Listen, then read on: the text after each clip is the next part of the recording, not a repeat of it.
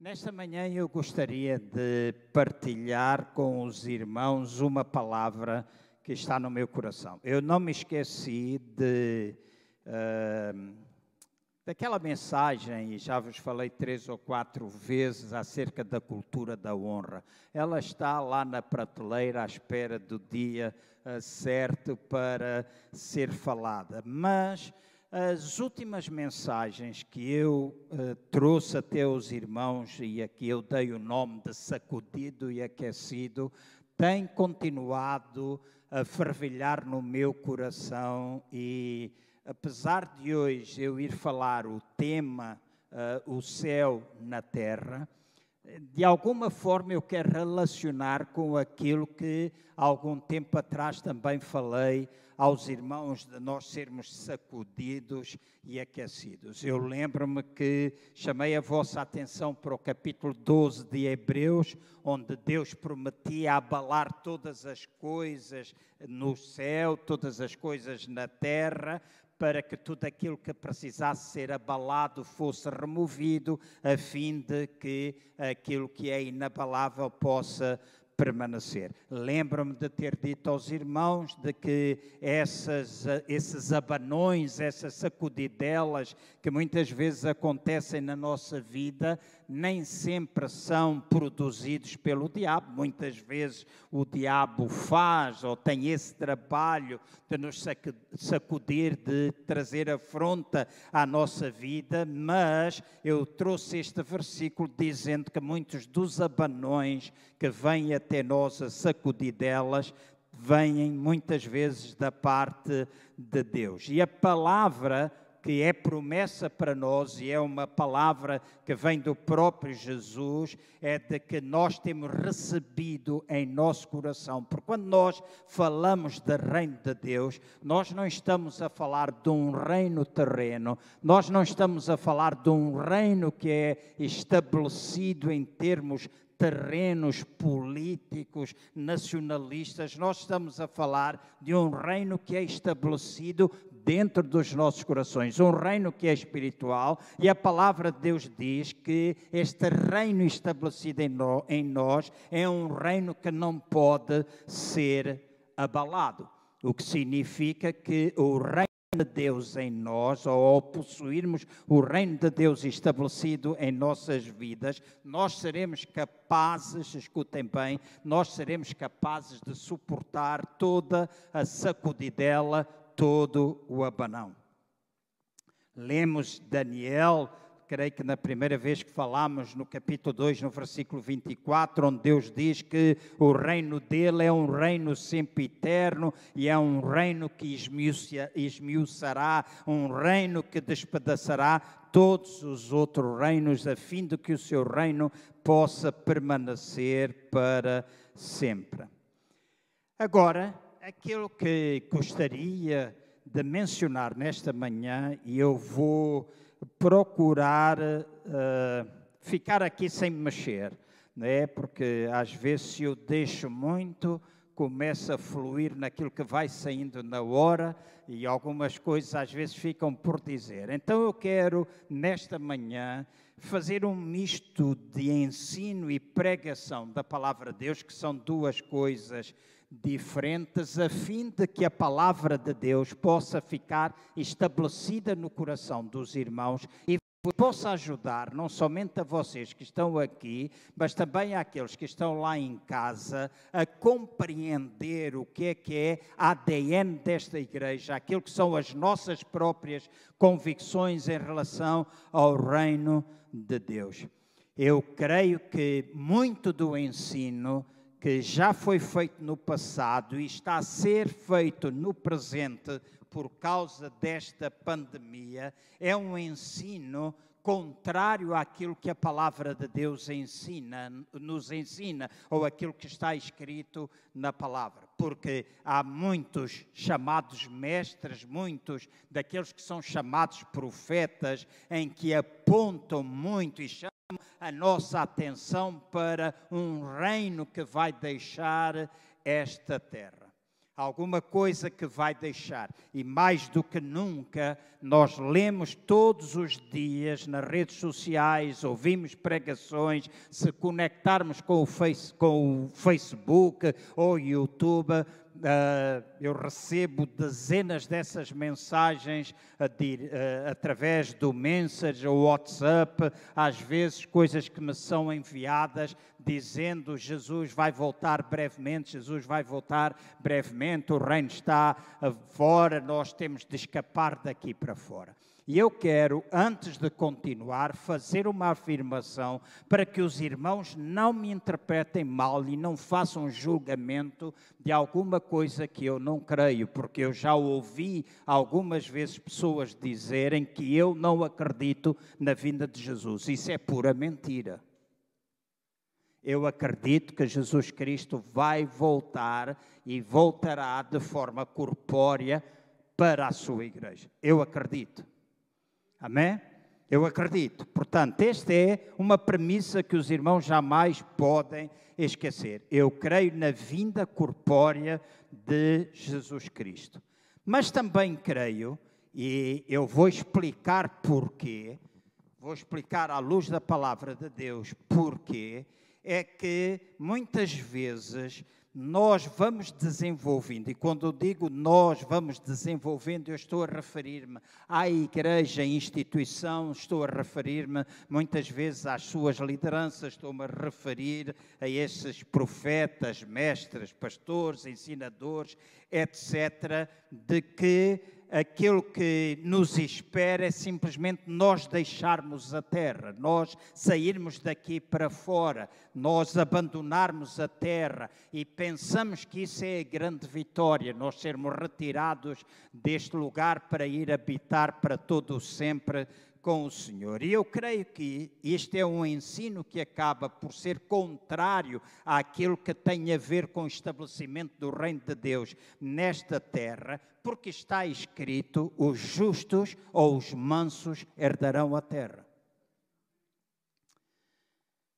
Eu creio que o trabalho de Deus é limpar a terra, fazer desta terra um lugar santo, puro, onde todos os santos habitarão com corpos glorificados. Muitas vezes nós pensamos que o céu é o lugar onde nós viveremos para todo o sempre, mas quando nós tivermos corpos glorificados, de acordo com aquilo que está escrito na palavra de Deus, o acesso ao lugar onde Deus está e o acesso à terra é alguma coisa que não está limitada que o nosso corpo é um corpo glorificado. Mansos herdarão a terra, esta é uma nova terra. E quando falamos de novos céus e nova terra, eu não creio que haverá uma destruição desta terra que nós vemos para ser criada uma nova.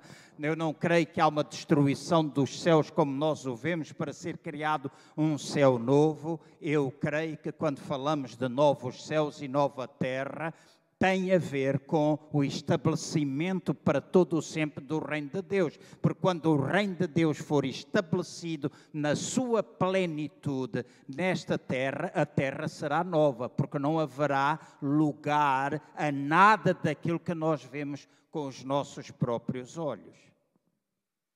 Então é importante que nós pensemos que iremos, sim senhor, o céu é algo que existe, mas o nosso, o céu, vamos dizer assim, não é o lugar da habitação permanente. Nós vivemos com esta ideia, ok, nós vamos para o céu, nós vamos para o céu, nós vamos para o céu. Deixem-me dizer assim: o céu, neste momento, é o lugar para os mortos, não é para aqueles que estão vivos.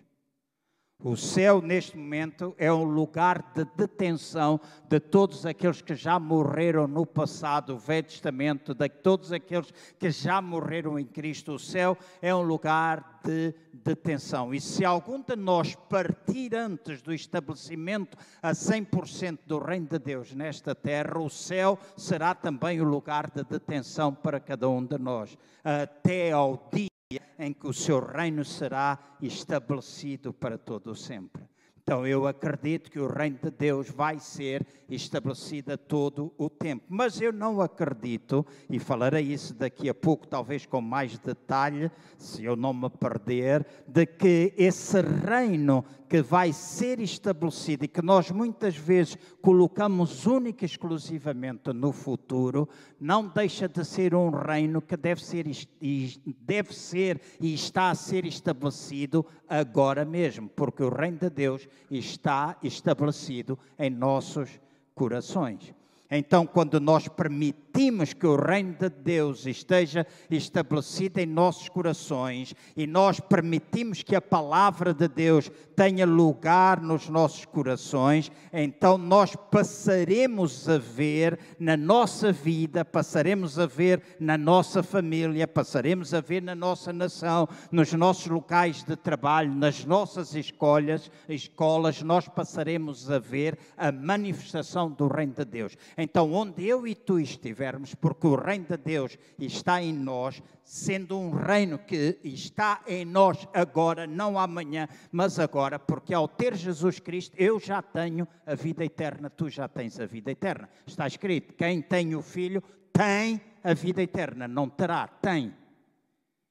Então a vida eterna não é uma coisa que eu vou ter amanhã, é uma coisa que eu tenho agora, está dentro de mim, é alguma coisa que está dentro de ti e que tu tens de começar a usar de tudo isso que está no teu lugar. Então eu sei que agora eu estou a estabelecer o reino de Deus, é um reino agora presente que eu estou a estabelecer, até ao dia em que a terra do Senhor será completamente cheia da sua glória.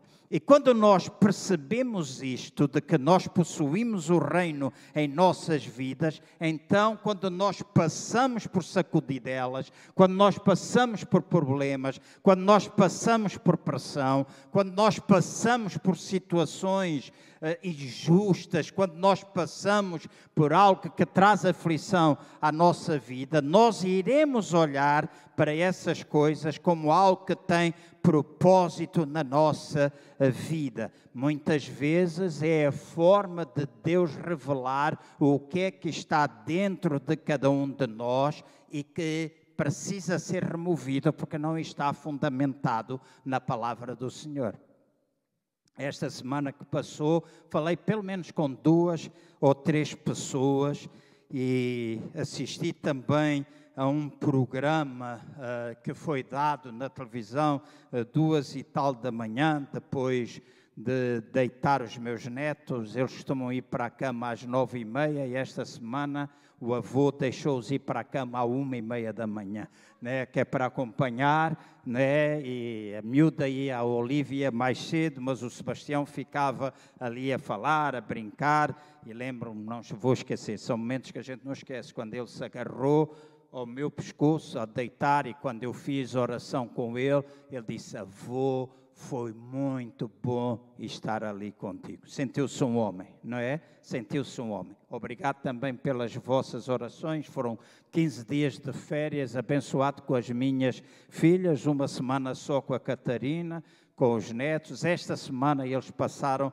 lá em casa. Domingo eu estava para estar aqui, apanhei a segunda dose da vacina e sábado mais ou menos andei bem, mas a meio da tarde quase deixei de poder andar, os joelhos, e não fiquem com medo de apanhar vacina, vão lá vacinar, porque ninguém morre com isso, mesmo que tenha dores, não é? Mas fiquei com muita dificuldade em andar, e isso impossibilitou-me de estar aqui. Depois, no domingo de manhã, comecei a ter alucinações, comecei a pensar que tinha o cabelo comprido, de brinco, suspensórios e tal, então que não podia vir para a igreja dessa forma. Estou simplesmente a brincar, não é? Porque eu acho que os irmãos se iriam escandalizar. Mas reino, quando falo de reino, nós somos sacudidos. Falava com duas ou três pessoas esta semana, como eu ia dizendo, e algumas pessoas acompanho através de redes, através de telefonemas, e estávamos a chegar à conclusão de que muitas das pessoas hoje vivem presas ao seu passado, principalmente uma pessoa que já tem uma certa idade, muito próxima dos 50 anos, em que a vida dessa pessoa está completamente controlada pelo seu pai, que já tem bem mais anos. E quando falo controlado, não que o pai, porque a pessoa é casada, a pessoa tem filhos, não porque o pai controla através de palavras, ensino, tentar manipular, mas controlada pelo pai quando a vida desse, quando eh, essa pessoa, quando era criança, o pai manipulava totalmente. A educação recebida na igreja era uma educação manipuladora e a pessoa hoje olha para a sua vida, olha para toda a sua conduta como uma forma de rebelião contra o pai, mas sem se aperceber, está precisamente a fazer a mesma coisa com os seus próprios filhos. Então, quando nós falamos da reino de Deus estabelecido em nossas vidas, nós precisamos perceber que o reino de Deus tem de produzir mudança em cada um de nós. Nós precisamos conhecer-nos a nós mesmos e Deus sacode, Deus abana, Deus traz situações à nossa vida, às vezes para que estas coisas possam vir ao de cima, para que aquilo que é abalável seja removido, que essas coisas não possam permanecer, porque se Cristo vos libertar, verdadeiramente vocês serão livres. Então, nós temos de pensar num processo de cura interior. Não é que Deus não saiba o que é que está dentro, nós é que não sabemos. Deus precisa revelar-nos essas coisas para que, de facto, aquilo que não é fundamentado no reino possa acontecer.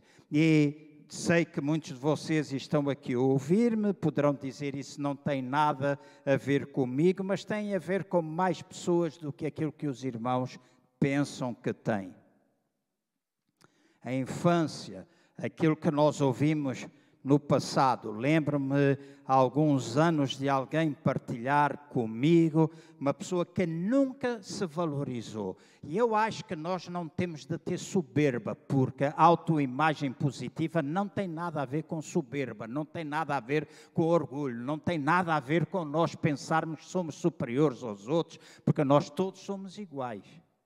E é o trabalho de Cristo em nossa vida que vai trazendo maturidade até nós. Mas falava com uma irmã e durante anos nunca, nunca valorizou aquilo que era capaz das pessoas mais inteligentes que eu conheci, uma pessoa com uma cultura geral tremenda, mas nunca valorizou aquilo que ela fazia. E até que um dia, num aconselhamento, numa conversa, deu um grito e ela disse: Eu não aguento. E de repente sai com uma expressão que me chocou. E disse-me aquilo que a mãe lhe disse quando ela tinha seis anos de idade. Na altura, 50 e tal anos era a idade que possuía e ela ainda estava marcada por aquilo que ouviu. Que a mãe disse que as mãos dela eram inferiores. Uh, se ela me deixa-me de usar assim, eu não vou usar os nomes que eu ouvi naquela altura, embora sou capaz de o fazer, porque os irmãos conhecem, mas aquilo que a mãe disse é que as mãos dela, se fossem colocados num balde cheio de trampa, e a palavra não foi essa, a trampa valia mais do que as mãos dela. E às vezes nós pensamos que isso não marca a vida das pessoas mas aquela pessoa foi completamente dominada toda a sua vida, porque sempre que olhava para ela, ela percebia que as mãos dela eram inferior, inferiores à trampa, à trampa. Tudo aquilo que ela fizesse era inferior à trampa. Então, a sacudidela, e às vezes a sacudidela vem através da pressão, vem através do apertar do parafuso, vem através do espremer da besnaga, para que estas coisas que estão nos quartos escuros da nossa vida possam vir cá para fora, a fim de que nós possamos verdadeiramente ver o reino de Deus estabelecido. E o reino de Deus traz liberdade o reino de Deus traz cura, o reino de Deus traz vida plena. E esse é o desejo de Deus. Este reino tem sido implantado, então sacudidos, abanados de vez em quando, para que estas coisas saiam a fim de que nós possamos aprender a viver de facto debaixo do reino. Já disse, não tem a ver com soberba, mas eu e vocês precisamos perceber que Deus olha para cada um de nós com muito valor. Nós temos valor para Deus.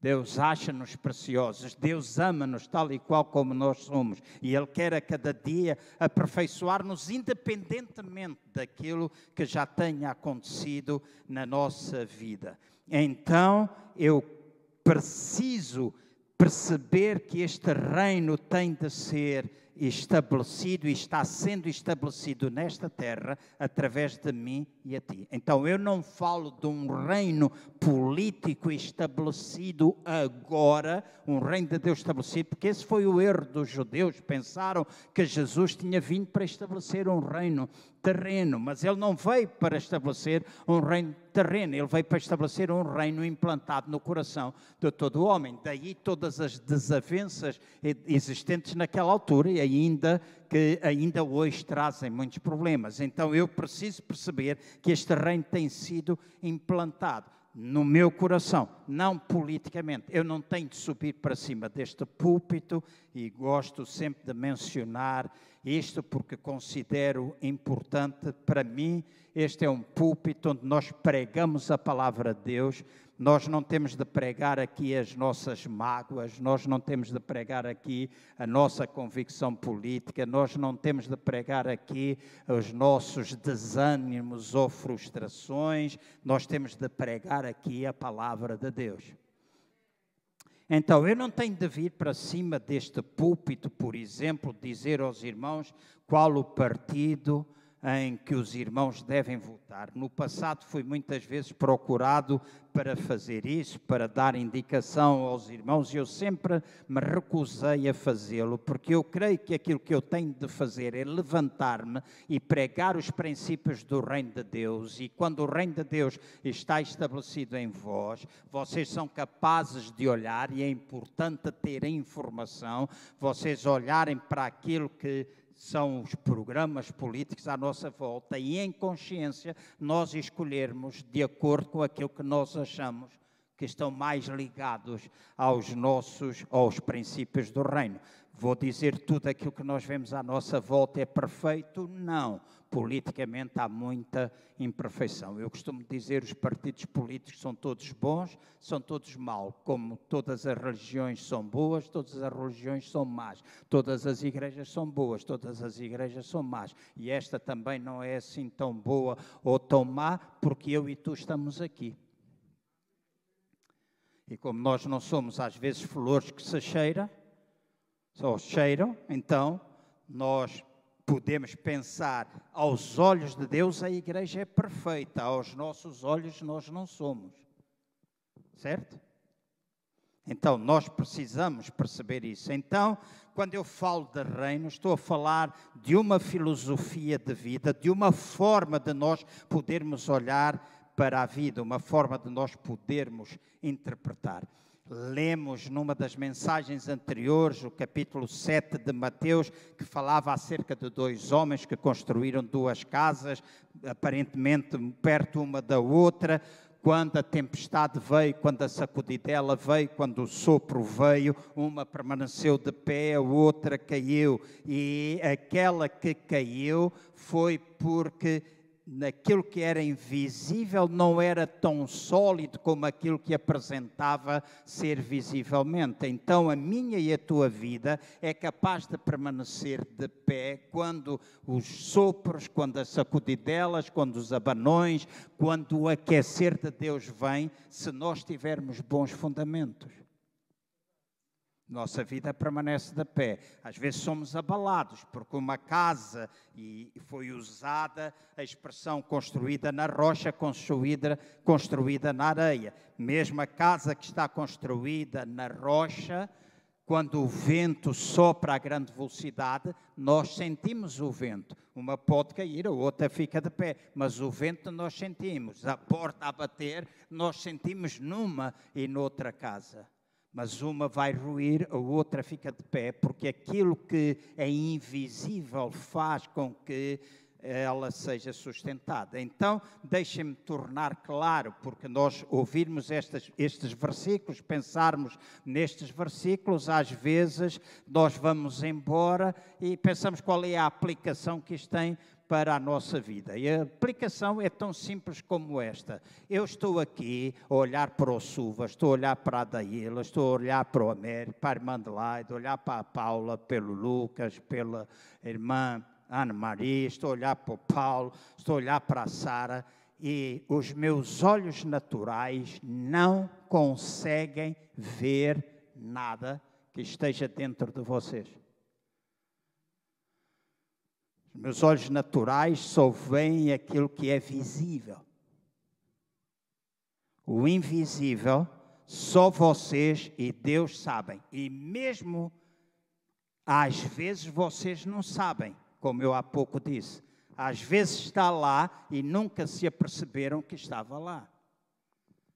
Alguns anos atrás, antes de ir para Angola, num tempo uh, importante na minha vida, falei com um grande amigo e em determinada altura eu falava, eu vou dar este exemplo e gosto de usar às vezes exemplos pessoais para que os irmãos possam entender que nós somos humanos como vocês. Nós, e quando eu digo nós, nós pastores, nós não somos super-homens. Há coisas que podemos ter mais maturidade, podemos fazer muita coisa uh, que outros eventualmente não fazem, mas às vezes nós podemos uh, também precisar de abanões da parte de Deus para nós percebermos que há coisas que estão em nós que nos levam a ter condutas durante muitos anos, muitos anos, e às vezes é só quando somos apertados e espremidos é que essas coisas vêm ao de cima para que nós possamos encontrar liberdade. Certo? Eu, em determinada altura, em conversa com esse meu amigo, o professor Dr. João Hipólito, eu falava com ele, e em determinada altura, ele disse-me: O teu pai e a tua mãe ainda mandam em ti.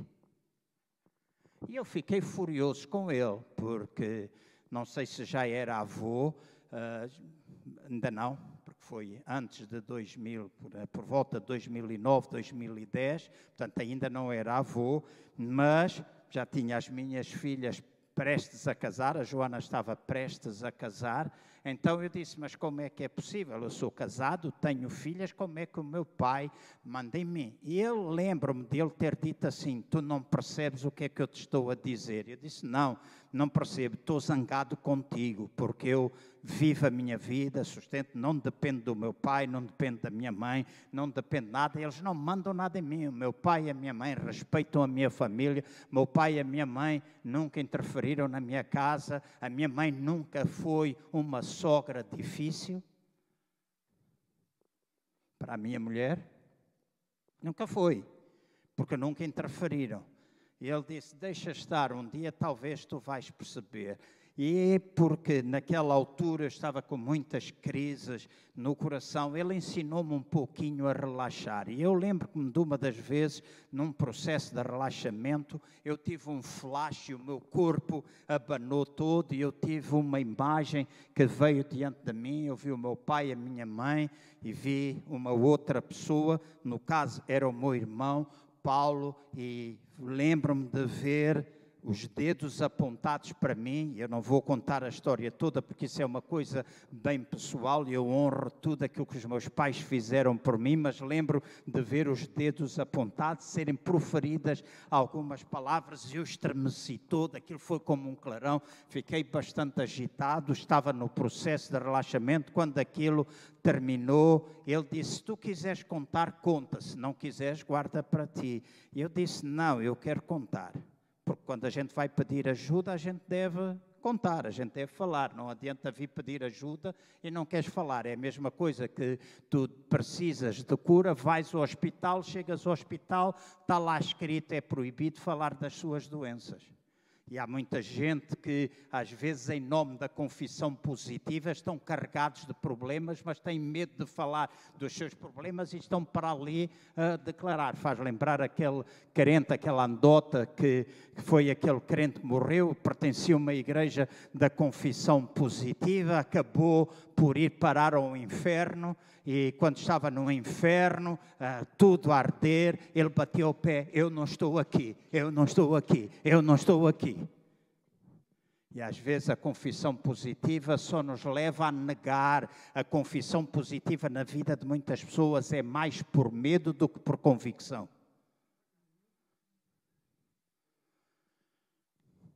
Então eu disse: Eu vou falar. E eu falei com ele e contei-lhe o que é que eu tinha visto, o abanão que eu tinha sofrido.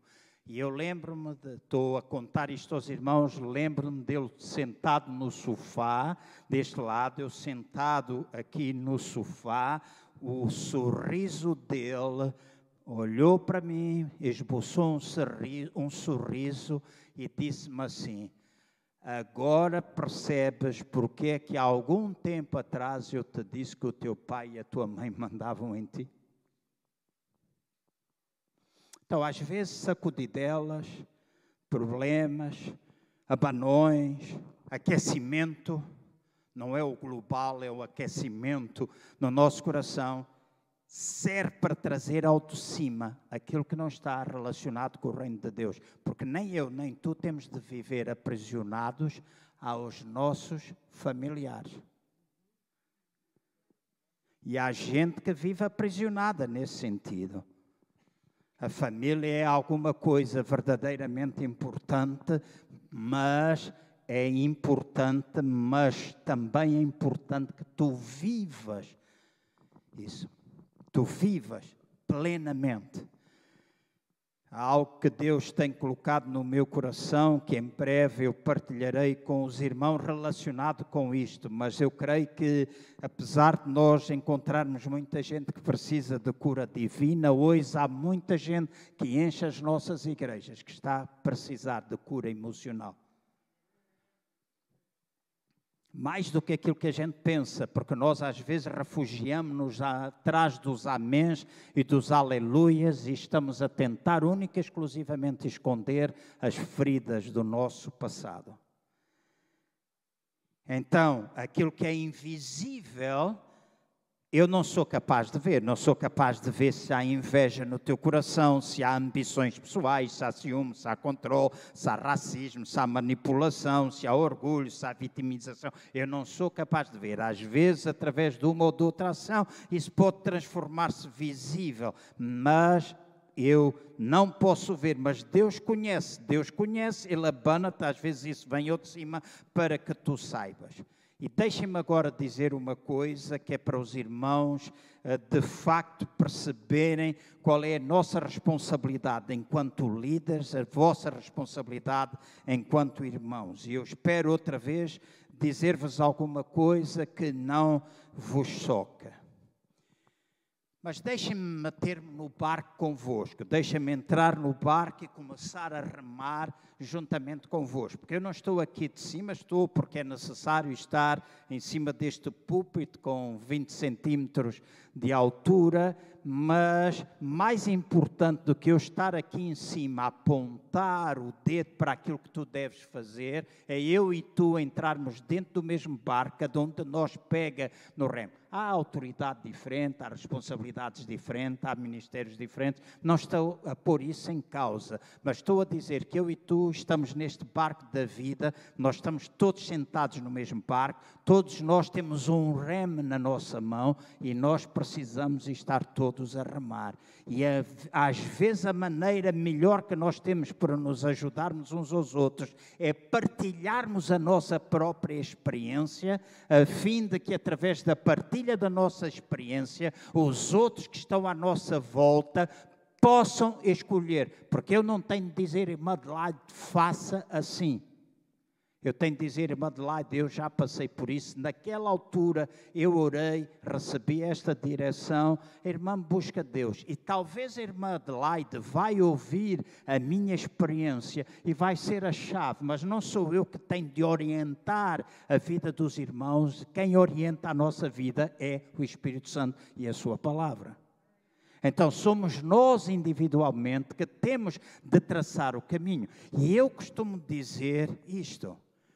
Se eu e vocês muitas vezes operássemos em 90% daquilo que nós sabemos, nós poderíamos brilhar nesta, nesta terra. Meu problema, e às vezes o vosso problema, é que nós não operamos em 90% daquilo que nós sabemos. E eu vou, e os irmãos podem estar a olhar para mim, então o pastor João está a dizer que não opera em 90% daquilo que ele sabe. Deixem-me só lembrar-vos algumas coisas. Na Bíblia está escrito: perdoa os teus inimigos. Sê amável para com o teu irmão, faz bem àqueles que abusam de ti, diz não à tua carne, humilha-te a ti mesmo, não suspeites o mal, não julgues para não ser julgado, não busques os teus próprios interesses, não folgues com a injustiça, mas com a verdade, não trates com, li, com leviandade, não te soberbeças, tenha um amor que sofre, crê, espera, suporta, ama os teus inimigos, bendiz aqueles que te maldizem, faz bem àqueles que te odeiam, oram para todos aqueles que te maltratam e te perseguem. E eu vou parar aqui aqui, porque a lista é muito grande. A questão que eu coloco é: todos nós sempre fazemos isto? Então não vale a pena nós estarmos aqui com uma orelha, aquele bonequinho sorridente com uma orelha cá em cima a representar um anjo, é a imagem, é um sticker do Facebook, que a gente manda uns para os outros a dizer anjinho. Mas nós não somos anjinhos nenhums. Há um trabalho que nós precisamos fazer. E quando falamos de reino, nós estamos a falar desta verdade ser estabelecida em nós, estes princípios, estes valores, estas mensagens que são trazidas por Deus, ser estabelecida na minha e na vossa vida. E eu creio que é fácil todos nós que estamos aqui percebermos que nem sempre nós agimos desta forma. Por isso, há pouco a Inês dizia, às vezes dentro da igreja a gente magoa-se uns aos outros. Claro que a gente se magoa. Claro que a gente às vezes se ofende. Claro que a gente, às vezes. Mas deixem-me dizer, como é que tu lidas com a ofensa? Ontem eu dizia a alguém que era de uma igreja, dizia, na, na minha igreja não há amor. Eu disse, cala a boca, talvez no teu coração não há amor, nem no coração daquela pessoa que tu estás, mas o amor de Deus está derramado em todos os nossos corações. Então eu não tenho de culpar a igreja de alguma coisa que tu não és capaz de resolver com o outro teu irmão. E às vezes a maior parte das saídas das crentes das igrejas são problemas de relacionamento pessoal uns com os outros, porque nós não somos capazes de lidar com eles. E depois culpamos um corpo, e o corpo não tem culpa nenhuma. Então, isto é sinal de que alguns dos valores do Reino de Deus que está estabelecido em nosso coração ainda não estão em pleno funcionamento. Então, quando eu falo do céu ser trazido à terra, eu estou a falar deste tipo de coisas. Se nós as praticarmos, nós seremos uma igreja magnífica. Toda a gente falava de nós, todo mundo saberia que nós somos discípulos de Jesus porque nos amamos uns aos outros. Então, quando falo de reino, não tem a ver só com aquilo que nós sabemos através das Escrituras que nós memorizamos, mas tem mais a ver com aquilo que nós fazemos. Aquele que ouve as minhas palavras e as cumpre será semelhante ao homem que edificou a sua casa sobre a rocha, é o que diz a palavra do Senhor. Então, o homem que vive por princípios do reino é um homem que edifica sobre a rocha. Quando a tempestade vier, quando abanar a nossa casa, quando vier o fogo, nós não cairemos, nós ficaremos de pé. E todos nós que estamos aqui já sofremos dissabores, todos nós já fomos magoados, todos nós já fomos traídos, mas todos nós também já magoamos alguém, já traímos alguém, já demos o beijo de ajuda a alguma pessoa. Portanto, não penses que tu és superior a todos os outros que já te magoaram a ti. Resolve isso de uma vez e a maneira de resolver é deixar que o reino de Deus que está implantado em ti Afaste isso, retire isso da tua vida, essa mágoa, essa dor, essa forma errada de tu olhares para as coisas. Fica de pé e luta para que o reino seja estabelecido. Enquanto tu agires de uma forma carnal, e falarei daqui a pouco o que é que é isso de agir carnal, nós não veremos a implantação do reino de Deus. E depois nós dizemos: Ah, Jesus vem para nos levar daqui para fora. Mas aquilo que eu leio na palavra de Deus, Deus é que Jesus vem para uma igreja gloriosa, uma igreja vitoriosa, uma igreja triunfante. Jesus não vem para uma igreja que não sabe o que é que anda aqui a fazer. E a grande vitória não é tirar-nos do mundo onde as coisas correm mal, é trazer-nos ou colocar-nos no mundo para que nós sejamos sal e luz. Nós possamos trazer os princípios do reino de Deus em operação nesta terra. Então eu sei que eu posso ser julgado por muitas pessoas, posso até ser julgado por alguns de vocês que estão aqui porque penso desta maneira, mas aquilo que eu penso levou muitas vezes a estudar, porque eu sempre fui ensinado desde a criança por uma mentalidade escapista desde os meus anos, tenros anos de idade, que eu ouvia falar de Jesus. Assisti já milhões de vezes, ou ah, milhões, centenas de vezes, a pregadores com mapas, com tudo escatologicamente arrumado, a figueira, os dizes, os templos e essas coisas todas. E eu sei que tu até podes olhar para a Bíblia e veres alguma coisa que está lá e tu dizes, ah, mas o pastor João está a falar aquilo, mas na Bíblia está escrito isso. Mas tu precisas olhar para aquilo que está lá escrito, dentro do contexto, o que é que aquilo quer dizer, e precisas olhar não somente para aquilo que é aquele versículo, mas ligado a tudo aquilo que a palavra de Deus nos ensina. Caso contrário, nós estamos a interpretar de uma forma errada as Escrituras. E eu ouvia: Jesus vem, Jesus vem. E quando eu acordava com 10 anos, com 11 anos, com 12 anos, quando eu fumava e escondia os maços de tabaco no elevador lá do prédio onde eu morava, punha lá em cima para que a minha mãe não visse quando eu e os irmãos da ação, o meu, o meu irmão, mais alguns amigos, íamos para a casa do pai dela e às vezes sem o pai saber que o pai tinha uma boa garrafeira. O meu pai também, mas o pai era mais fácil fazer estas coisas na casa dos outros do que na nossa própria casa. Né? Então fomos para casa do pai. Aliás, naquela noite, nós fomos para a casa do Jorge Soares, que já está na presença de Deus. Era o irmão Soares que tinha mercearia. Então a garrafeira dele tinha lá tudo um bocadinho. E nós fomos fazer uma bomba.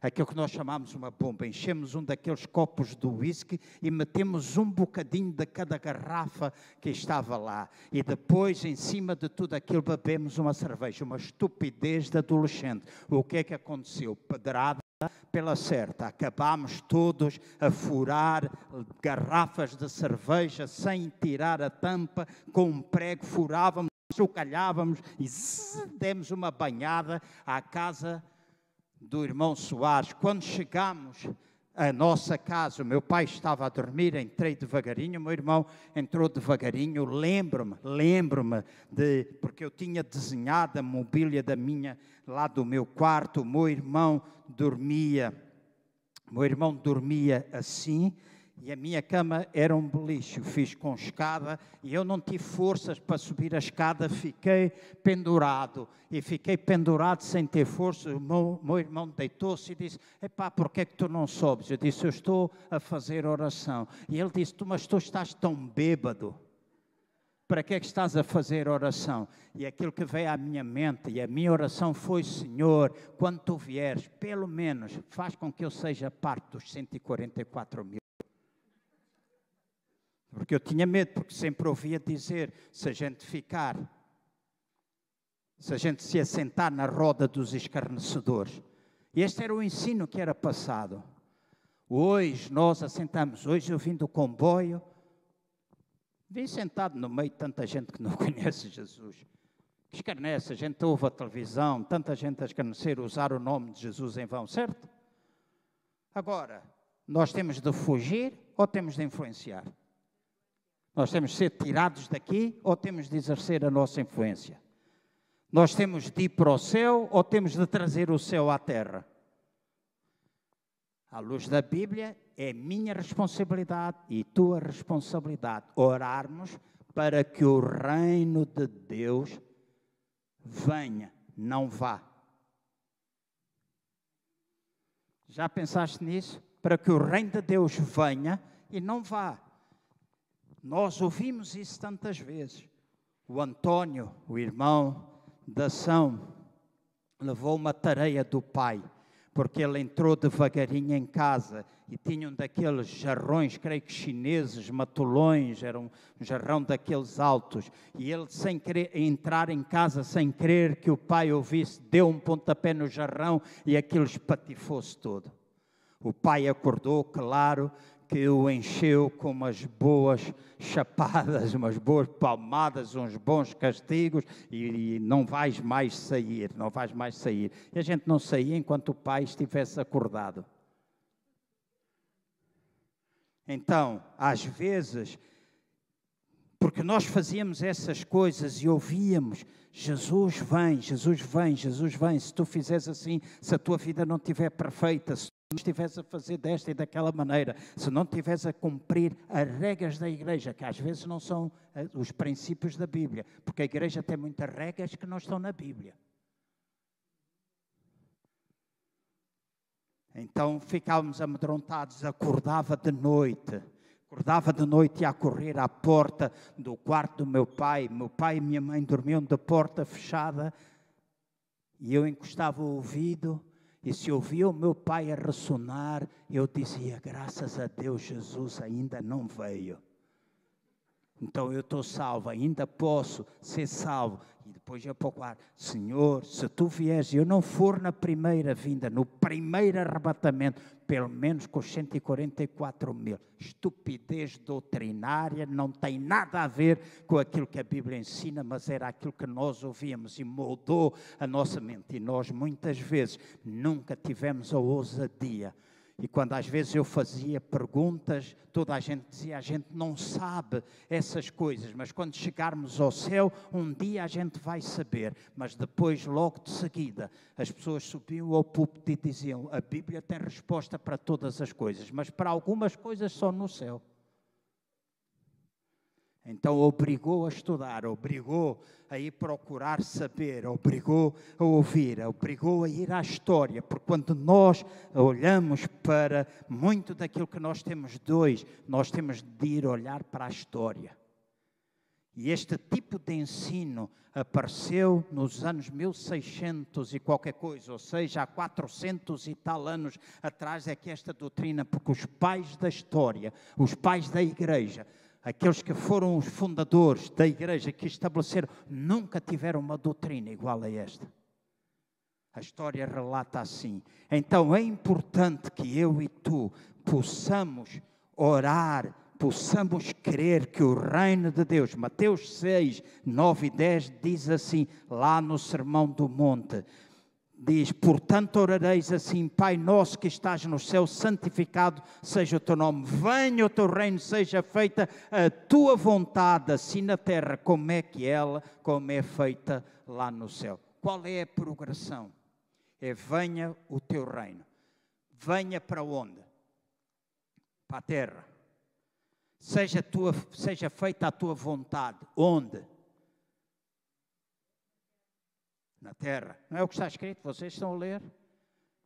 Então, venha o teu reino para onde? Para a terra. Seja feita a tua vontade onde? Na terra, tal e qual como ela é feita lá no céu. Então, se os irmãos repararem, o movimento de progressão da parte de Deus é do céu para a terra. E nós pensamos, vivemos a vida enquanto cristãos, não deixamos Deus trabalhar em nós, não deixamos Deus estabelecer. Por isso, às vezes, nós não somos a igreja que Deus quer que nós sejamos. Nós não brilhamos no meio das trevas, não somos a luz, não somos sal, não trazemos influência, porque nós não fazemos aquilo que está escrito. E quando somos apertados, quando temos problemas, quando fazemos faísca uns com os outros, nós decidimos que o melhor é escapar, o melhor é fugir melhor é fazer desta ou daquela maneira, quando na realidade nós devemos é deixar que Deus trabalhe, que o céu possa invadir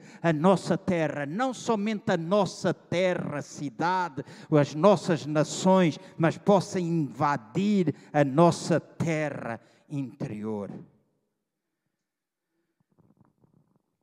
Então, quando eu digo isto, venha o teu reino, eu estou a dizer que o seu governo, que as suas regras possam operar em todas as áreas da minha vida, de maneira que a minha vida ou que a minha terra possa concordar com aquilo que existe no céu. E eu sei que este é um conceito que muita gente não tem, mas deixem-me dizer assim: se Jesus disse que nós deveríamos orar, orar desta forma, Ele nunca nos mandaria orar ou fazer uma oração que Ele não fosse responder. Então, se Ele diz: Vocês orarão, venha o teu reino, seja feita na terra a tua vontade, como é feita no céu, é porque esta oração pode ser respondida. Esta oração pode ser feita, deve ser feita e Deus vai fazer acontecer. Somos sacudidos, somos abanados, mas ainda podemos ficar de pé, procurando estabelecer o reino de Deus. Através de várias passagens, através de vários versículos, nós vamos vendo que o movimento progressivo de Deus é sempre a partir do espiritual para o natural. A Bíblia fala primeiro natural, depois espiritual, mas os movimentos de Deus é do espiritual para o natural. Nós estamos aqui para. O natural traz-nos ensino, revelação sobre muitas coisas espirituais, mas aquilo que vem de Deus é do espiritual para o natural. Então, quando eu e vocês dermos lugar aos princípios do reino em nossos corações, aquilo que é a nossa esfera natural pode ser influenciada. E há coisas que às vezes nós precisamos parar de pensar, precisamos parar de fazer, precisamos parar de agir dessa forma para começar a orar e confiar que Deus, de uma forma sobrenatural, pode trazer resposta àquilo que nós necessitamos, seja na nossa família, seja naquilo que nós vemos acontecer nos nossos locais de trabalho, seja na igreja. Há esta vontade. No céu não há pecado, pois não? No céu não há doença, no céu não há ninguém escravizado pela luxúria, no céu não há inveja, no céu não há maledicência, no céu não há orgulho, no céu não há julgamento, no céu não há motivações erradas. Lá não há nada dessas coisas. E aquilo que Jesus nos mandou orar é que a vontade de Deus que existe no céu seja trazida até a nossa terra. Estou-me a lembrar agora de uma telenovela que eu vi, creio que foi uh, uma das poucas que eu vi. Sinhozinho Malta, está-me a vir esse nome, era um, lembro-me do ator, tinha um bigode, e cada vez que ele ia explodir, ele contava até 10, não é? Às vezes é bom quando nós vamos explodir que a gente morda a língua. E quando a gente morde a língua, que aquilo dá uma dor, então, às vezes é importante nós pararmos para pensar que o reino de Deus, quando o reino de Deus vem, então estas coisas não existirão na terra, estas coisas não existirão em nós. E como igreja, nós precisamos pensar se na realidade nós estamos ou não a operar segundo os princípios do reino. Se nós estamos a operar segundo esses mesmos princípios princípios do reino de Deus. Em breve, Deus esmagará a Satanás debaixo dos nossos pés. Nós pensamos que ele não está a reinar, mas ele está sentado à direita de Deus, o Pai, controlando, governando nossas vidas. Ele não quer tirar-nos daqui. Ele orou pelos seus discípulos, dizendo: Pai, eu não quero que tu os tires do mundo, mas eu quero que tu os guardes do mal. Então eu e os irmãos precisamos entender que Ele está lá em cima, no céu, a controlar nossas vidas, a governar, porque esta terra não é do diabo, esta terra pertence ao Senhor. A minha carne ou o meu corpo não é mau. E às vezes nós confundimos corpo com carne, nós olhamos para aquilo que é este invólucro e pensamos que é carne, mas há duas palavras gregas para isto que nós às vezes chamamos carne. Quando diz que ele habitou, que Deus, Jesus desceu, ou Deus ou tomou a forma de homem, Jesus veio em carne, é, veio em corpo. Então, corpo e carne são duas coisas diferentes.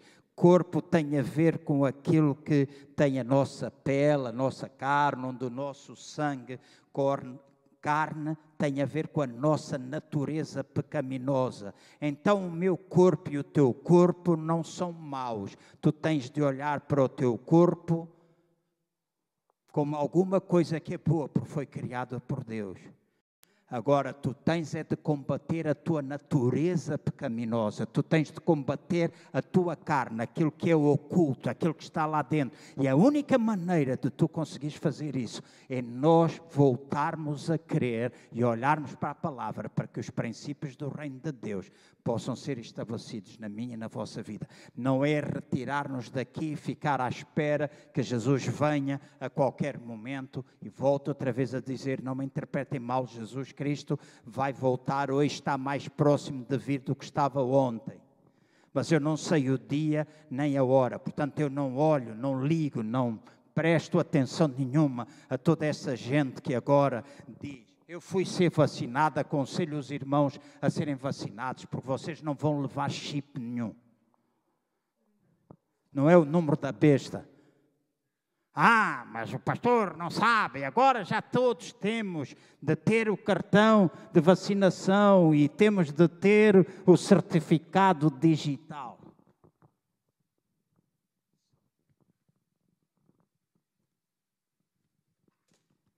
Se eu quiser entrar num restaurante logo à noite e o tipo me pedir o meu certificado, tenho aqui.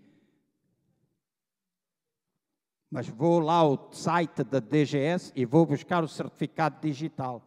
Eu tenho. Vocês têm. Certo? Se quiserem, basta ir lá. A enfermeira que me deu este cartão, aqui diz que eu já apanhei as duas doses. E ela disse: amanhã já pode ir ao site e vai buscar. A Cristina está a dizer que não, três dias, quatro, cinco ou quinze, pouco importa. Arranje lá o tempo que for, tu podes ir lá buscá-lo. 14 dias. Seja 14. Ela disse-me amanhã pode.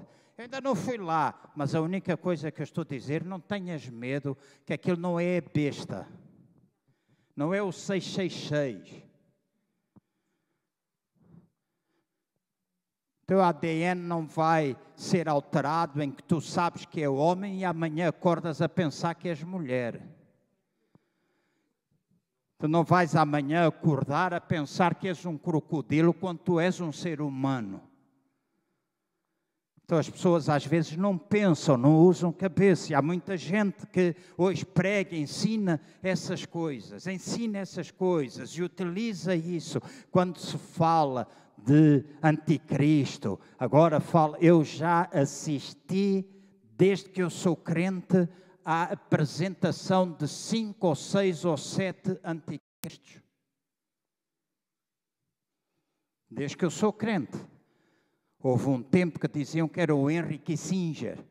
Aqueles são antigos, é o Henry Kissinger. Houve um tempo que foi dito que era Gorbachev. Lembro-me de estar cá um cantor um cantor russo que fez reuniões, e eu ouvi isto com os meus próprios ouvidos no salão da, do centro comercial lá C. Santos, que havia na avenida da igreja. Eu fui lá ouvi-lo e ele falou com toda ousadia e os irmãos pulavam, amém, aleluia, ora vem Senhor Jesus, temos de estar prontos, porque ele disse que uma irmã teve uma profecia numa reunião dizendo que o último presidente antes da vinda de Jesus era alguém que iria ter uma marca na testa. Quem teve a marca na testa? Presidente russo. Quem teve a marca na testa foi o Gorbachev. Depois disso já tivemos o copofonista do Yeltsin. Que o tipo sabia bem beber uns copos. Não sei se já tivemos mais algum, não me estou a lembrar. Temos agora o Putin, um grande manipulador. Então, às vezes a gente fica todos baralhados com essa coisa. Vamos viver hoje como se Jesus viesse daqui. Vamos viver agora como se Jesus viesse daqui a cinco minutos. Mas se ele demorar 50 ou 100 anos, que a nossa descendência vem. E é minha convicção que aquilo que os meus olhos, os olhos naturais de João Cardoso, não virem, que sejam os olhos das minhas filhas, e se não for os olhos das minhas filhas, sejam os olhos dos meus netos, mas a terra será cheia da glória do Senhor. O reino de Deus vence, não derrota. Não é derrota. Jesus não veio para perder, Jesus veio para ganhar. Então não há escape nenhum, não há vitória nenhuma, não há glória nenhuma a ser estabelecida com este tipo de ensino que as pessoas vão trazendo, produzindo medo na vida das pessoas. E nós não vamos à relação com Deus através do medo, nós vamos à relação com Deus através da manifestação do amor, da graça e em perfeita liberdade. Ontem eu fiz um live com alguém com uma das sobrinhas, creio que da Ruth, e ela falava-me precisamente acerca disso, do que é que é graça, uma geração que hoje leva tudo de ânimo leve. Eu sei que há uma geração que leva tudo de ânimo leve, e há hoje uma graça barata que é pregada em que parece que vale todas as coisas. Não é todas as coisas que valem, mas há uma coisa que eu garanto aos irmãos: o amor de Deus jamais é alterado. E mesmo que tu estejas a fazer as coisas piores da tua vida, mesmo que tu estejas a fazer coisas que tu sabes que contrariam aquilo que são princípios de Deus, eu ainda estou aqui para te dizer: Deus ama-te e Deus é capaz de mudar a tua vida. E Deus Deus, Deus, eu, eu digo, aquilo que é mais importante é tu estabeleceres a tua relação com Ele e dizer Deus, eu careço de ti nisso. Tu falares dos problemas. E uma das melhores maneiras de nós vencermos os nossos próprios problemas é orarmos pelos problemas das outras. Se eu tiver, anda cá, se faz favor, Ruth, que é o meu micro, Sara, não é Ruth, o meu micro não chega aí. Imaginemos que eu sou uma pessoa que tem problema com bebida e que a Sara é uma pessoa que tem problemas com bebida. Ela não tem problemas, ela só bebe sumos da Herbalife ou batidos da Herbalife. Né? Por isso é Mrs. Fit como ela se apresenta. Mas imaginamos que ela é uma pessoa que bebe copos, que tem problema com os copos. Eu também tenho problemas com os copos e às vezes, oh Senhor, ajuda, oh Deus, ajuda-me, oh Deus, não sei quê. E a única tentativa que eu estou a fazer é subir a escada. E às vezes nós estamos a tentar chegar lá acima. Lembram-se da imagem de Jacó? Diz que ele teve a visão e havia uma escada. Havia uma escada. E eu vou concluir com isto. Havia uma escada. Os anjos, aonde é que estavam? Estavam lá em cima ou estavam cá embaixo? Onde é que estava Deus? Onde é que estava o Senhor no Velho Testamento? No Velho Testamento, Deus estava no topo da escada. No Novo Testamento, Deus sempre se apresentou na parte baixa da escada. Ele veio habitar conosco. E os anjos de Deus, eles estavam e estão na terra, sobem e descem para ministrar às nossas vidas.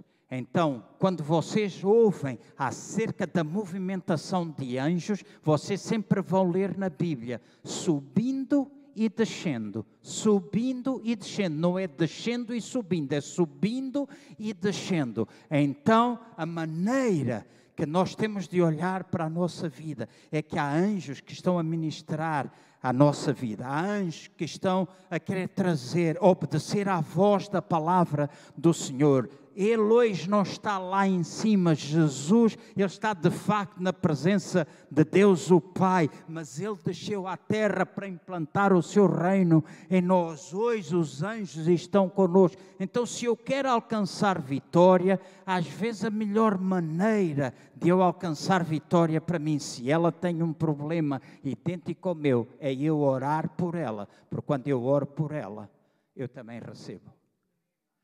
Quando eu dou, eu recebo. Em vez de eu estar aqui a tentar subir, Deus ajuda, eu já bebi 20 cervejas, eu não devia ter, Senhor, perdoa-me, perdoa-me, Senhor, perdoa-me, não sei o perdoa-me. Estou na tentativa de alcançar Deus, mas na realidade minhas tentativas de alcançar Deus não resolvem os meus problemas. O que resolve é Deus vir alcançar-me a mim. Eu estou aqui a dizer, Deus, eu quero ir para ti, eu quero ir para ti. Alguns irmãos, quem me dera morrer, quem me dera já ser arrebatado, quem me dera ir embora desta terra. E nós queremos ir para o céu e Deus está lá no céu a dizer, fica aí na terra, eu preciso de ti aí para estabelecer o meu reino, para fazer a minha vontade, para que aquilo que é minha vontade aqui no céu seja feito na terra. Faz, executa. Eu estou contigo, eu tenho anjos aí junto de ti, eu tenho a palavra que eu te deixei, tu tens o Espírito Santo dentro de ti. Faz isso. E cada vez que ele curou, Jesus curou um enfermo, cada vez que ele libertou um endemoniado, cada vez que ele abençoou a vida de, de, alguém, o reino de Deus estava a ser estabelecido na vida dessas pessoas e elas estavam a ser subjugadas à vontade dele. Então ela tem um problema com os copos, eu tenho problema com os copos. Então eu vou dizer, Deus, em vez de estar aqui sempre, Deus, ajuda, perdoa, faz, não sei o quê, porque é que eu bebo? Não vou comprar cervejas e não compras durante dois dias. Quando na realidade aquilo que Deus quer é que tu controles. Deus quer que tu subjugues a tua carne, aquilo que é a tua natureza. Então tu não precisas, tu podes beber um copo de vinho, não precisas embriagar. E beber um copito de vinho às vezes faz bem ao estômago. Ao coração também, né?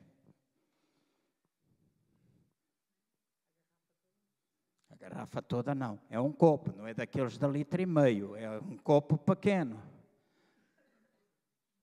Se tu não queres beber, não bebas. Se não queres beber, não bebas. Eu tive médico esta semana de arritmologia, estive no IPO, pela graça de Deus, fiz todos os exames, está tudo bem. Amém? Louvado seja Deus. Então, fui ao arritmologista, uh, tem uma conversa comigo, e ele perguntou: Você bebe vinho? Não será que essas arritmias de vez em quando têm a ver com vinho? E eu disse: oh, Doutor, eu bebo muito pouco. E eu sempre me meto. E quando eu disse isso, eu parece que li a mente dele, porque eu vi uma vez no hospital, quando estive lá no hospital de Aveiro, os médicos dizerem: Vocês bêbados, quando vêm para aqui, dizem sempre que não bebem. E a outra, quando foi, e ele depois foi tirar, eu vi trazer, porque estava lá o velhote, toda coisa, e ela, a enfermeira ralhou com ele, disse: Você disse que não bebeu, mas você tem não sei quantas gramas de álcool no sangue. E eu disse a ele: Eu quase não bebo vinho, mas depois li a mente dele: Este tipo vai pensar que eu bebo muito copo de vinho. Eu disse: Doutor, bebo um pouquinho. E só em ocasiões muito especiais. Normalmente eu bebo água. Depois disse, para ele ficar sossegado, de vez em quando bebo uma cerveja sem álcool. E se for preciso beber uma com álcool, uma vez por mês, eu bebo. Mas eu não sou uma pessoa dada ao álcool. Mas eu podia ser quando eu tinha 17 anos de idade e aprendi a dançar lá em Luanda com uma moça mulata toda gira, foi ela que me ensinou, tinha assim as pernas arqueadas. A gente agarrava-se, metia as pernas, dançava, nunca saía do mesmo lugar. Naquele dia eu bebi 17 cervejas. Meu pai tinha me emancipado Tinha a carta de condução com 17 anos, o meu carro, saí da farra, fui a conduzir para casa e ficava todo contente porque dizia aos outros: Eu consigo fazer o 4. E fazia bêbado com 17 cervejas, fazia melhor do que agora, que às vezes desequilibro mais. E eu dizia: Eu consigo fazer o 4, eu consigo fazer o 4. Mas estava bêbado que nem um cacho, não era capaz de ver. Então, se eu tiver problemas, eu vou, em vez de dizer, Deus, é cá, vou, vá, eu vou orar, Deus, eu oro pela Sara. Tu sabes que ela bebe demais. Sabes que ela devia só beber um copito, mas às vezes ela bebe 10 ou 15. E ela fica para ir a falar sozinha, o testemunho dela não é assim bom, ela fala demais, quando ela está fora do controle, todo o restaurante fica a saber que ela está lá, a gente fica envergonhado quando ela está lá presente, porque ela bebe demais, fala muito alto, toda a gente olha para nós. Eu começo a orar por ela, eu começo a juntar a minha necessidade à necessidade dela, e o reino de Deus é estabelecido no coração dela, tal e qual como é estabelecido no meu. Venha o teu reino, venha o teu reino, que o céu venha à terra. Vamos ficar de pé? Os anjos de Deus, obrigado, Sara os anjos de Deus estão aqui para ministrar a tua e a minha vida. João Batista, a sua mensagem foi: arrependei-vos. E arrependimento tem a ver com uma nova forma de nós pensarmos. E ele dizia: arrependei-vos, porque o reino de Deus está próximo. Onde quer que Jesus vá, a vontade de Deus, o reino de Deus está a ser cumprido. Onde quer que nós possamos ir, o reino de Deus está a ser cumprido. Não é necessário sacrifícios, não é necessário ofertas de holocaustos, ablações, é necessário a abertura do nosso coração para deixar Deus operar em nossa vida não tem a ver com quanto eu ranho, eu deito do meu nariz quando eu estou a orar, não tem a ver com quanto eu abano, quantas vezes eu digo se eu perdoa, perdoa, perdoa, tem a ver arrependimento com a permissão do Espírito Santo do Reino de Deus abanar, trazer ao de cima o que precisa ser removido e em consciência e eu mudar a minha atitude. Se eu vou nesta direção, eu começo a ir nesta e os anjos de Deus estão comigo para me ajudar. Há anjos a ministrar constantemente à nossa vida palavra de Deus, o Espírito Santo está dentro de cada um de nós. Às vezes sentimos impotentes. Eu lembro tantas coisas que eu fiz na minha juventude, entrava no elevador e olhava para o espelho no prédio onde eu morava e às vezes eu olhava e dizia no espelho: "Tu não tens vergonha, João". E às vezes estava vontade de bater em mim mesmo. Tu não tens vergonha de estás a fazer isso. Tu cresceste na igreja, tu sabes. E era só condenação e mais condenação e mais condenação. Até ao dia em que eu descobri Deus como o meu Pai. E o meu Pai celeste não tem nada a ver com o meu Pai terreno. Apesar do meu Pai terreno de ter demonstrado na sua vida muitas das coisas do meu Pai celeste. Louvado seja Deus por isso. Mas nosso Deus não olha para nós com os olhos como nós olhamos uns para os outros, como os pais olham uns para, para, os, para os filhos. O reino de Deus é totalmente diferente. E no dia que eu disse, Pai, eu não consigo, Ele disse: Eu estou aí contigo para te ajudar. Eu estou aí contigo para te ajudar. Eu envio anjos para ministrar a tua vida. Eles vêm cá acima, vão aí abaixo, ministram a ti. E vai chegar uma altura em que tu és capaz de vencer. Não controlas alguma área da tua vida?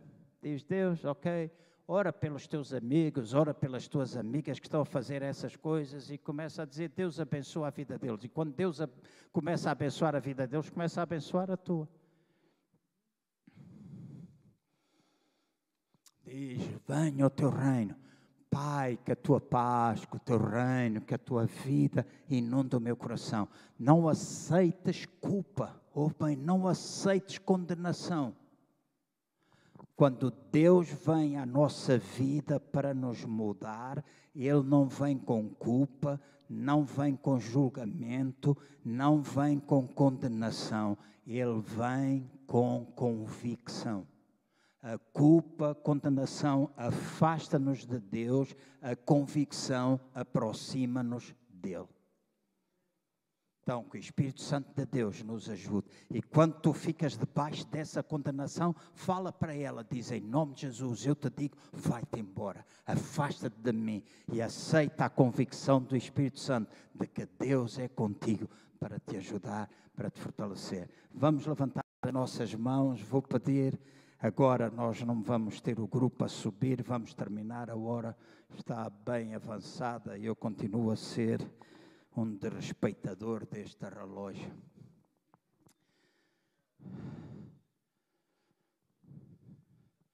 Mas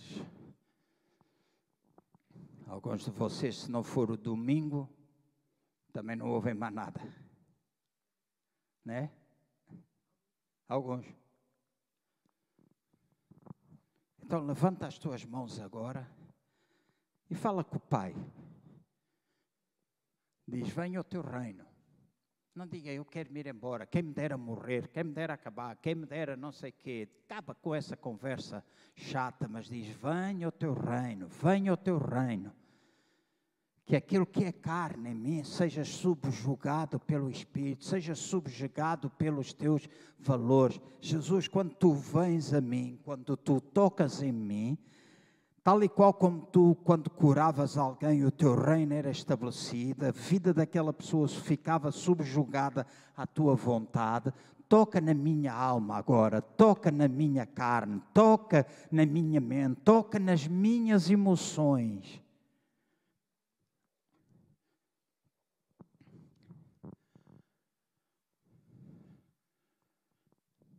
Toca, toca, pede-lhe, venha o teu reino. Eu orei muitas vezes com o Sebastião esta semana. E eu vou terminar. Vocês permaneçam com a vossa ligação com Deus, mas ouçam o que é que uma criança com seis anos orou. Eu ouvi esta oração muitas vezes. Sebastião se deitava. Ele quase todos os dias orava assim: Senhor Jesus, eu te peço que não tenha sonhos bons, nem sonhos maus, mas que eu possa dormir descansado e que amanhã, quando eu acordar, eu possa aprender uma vez mais a gerir as minhas emoções. Eu perguntei à Nocas, foste tu que lhe ensinaste isso? E ela disse-me: Não, João, pai. Um dia ele apareceu diante de nós e quando oramos, esta foi a oração que ele fez. Senhor, ensina-me a gerir as minhas emoções. Uma criança com seis anos. Esta semana profetizei muitas vezes sobre eles, impondo as minhas mãos sobre eles enquanto estava lá em casa. Aproveitei. Não que não, haja que a distância, Deus esteja limitado, não. Deus está aqui Fala com Deus agora. Diz: Deus, ajuda o teu reino. Vem controlar isto. Vem controlar. Eu te entrego isto. Abençoa todos aqueles que estão a pensar pelas mesmas coisas. Abençoa aqueles que te maldizem, que te maltratam. Faz isso. Reino a vir, reino a vir. E aí nós seremos capazes de manifestar Pai, eu oro por esta igreja neste momento.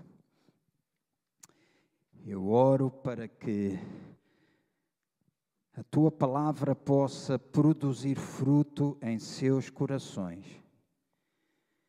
Eu oro para que